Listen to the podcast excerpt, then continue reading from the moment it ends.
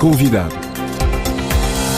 Eh, estamos aqui então em Addis Abeba com o António Vitorino, que dirige a Organização Internacional das Migrações. Vou começar então por lhe perguntar que avanços pôde testemunhar aqui na União Africana em relação à questão dos migrantes em África. A migração em África está estreitamente ligada ao desenvolvimento económico e social do continente e o grande projeto impulsionador desse desenvolvimento é o projeto da Zona de Comércio Livre Africana. E esta cimeira dos chefes de Estado e de Governo da África foi exatamente para fazer o ponto da situação sobre esse projeto da União Africana. Não há comércio livre, não há dinamização económica sem estar associada também à liberdade de circulação das pessoas e, designadamente, à possibilidade de emigrar.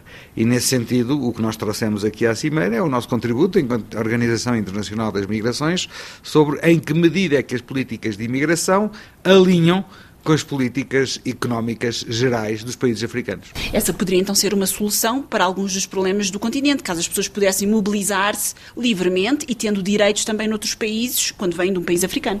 Para nós, a solução é sempre a migração ordenada, segura e regular. Não é, portanto, a imigração irregular. Mas convém sublinhar que no continente africano, cerca de 70% dos imigrantes africanos vão de um país africano para outro país africano. Isso revela que já há, na prática, porque estamos a falar de cerca de 16 milhões de pessoas, revela na prática que há já um, no mercado uma, um grande dinamismo.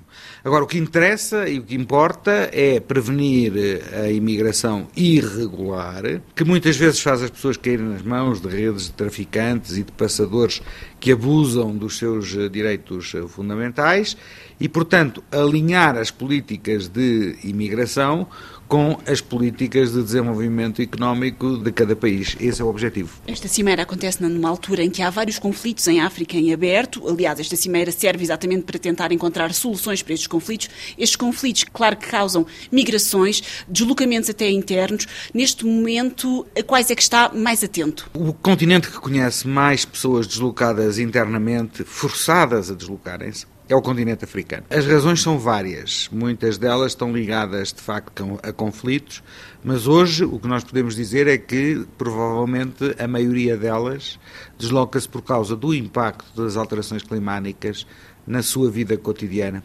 tornando impossível continuarem a viver no sítio onde viviam. Eu recordo há pouco de encontrar um chefe de Estado africano que me descrevia que um conjunto de aldeias numa zona baixa do país praticamente tornou-se num lago. Um lago permanente e, portanto, essas pessoas deslocadas não poderão voltar.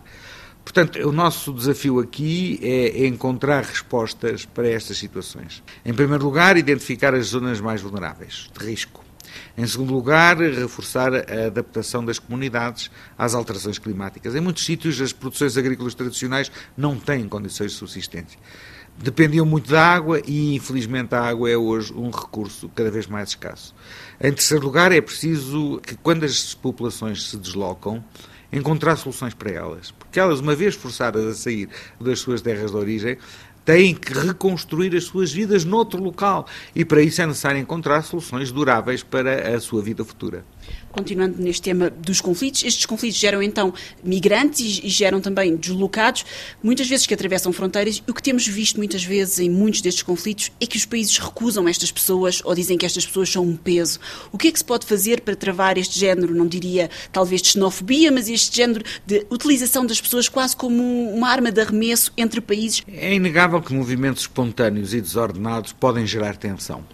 E por isso é preciso antecipá-los é preciso evitar que eles ocorram, se for possível, e quando não for possível evitar que os movimentos ocorram, que eles sejam regulados, que eles sejam acompanhados e que haja claramente uma capacidade de integração dessas pessoas nos locais para onde se deslocam.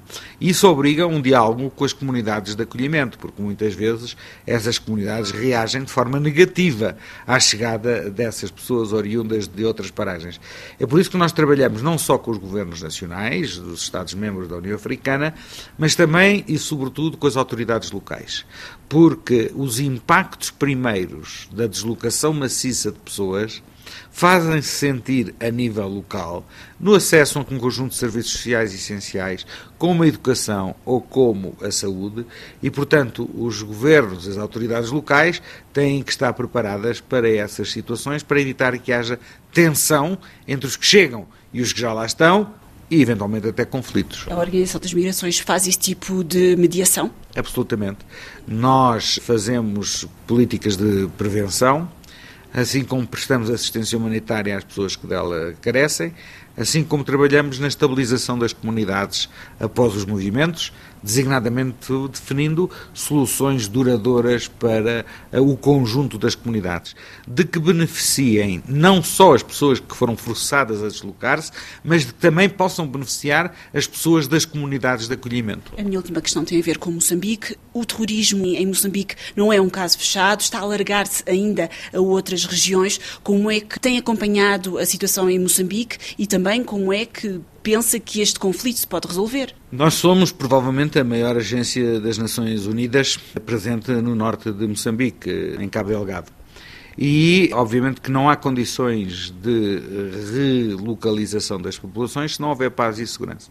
E, portanto, para nós é imprescindível para o nosso trabalho, que é um trabalho de apoio às populações, que haja o conjunto de condições de segurança para que essas pessoas possam ou regressar às zonas de origem ou se possam estabelecer noutras zonas e reconstruírem as suas vidas.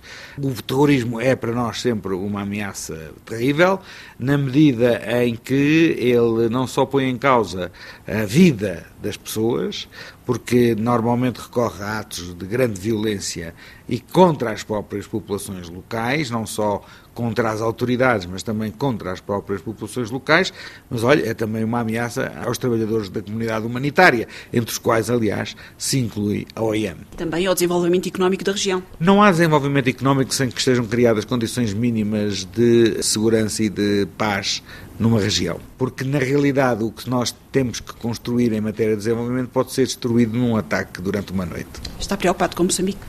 Eu estou preocupado com todas as situações onde se conjugam vários fatores de crise. E, naturalmente, que por isso é que também não nos bastamos com preocupação. Estamos lá.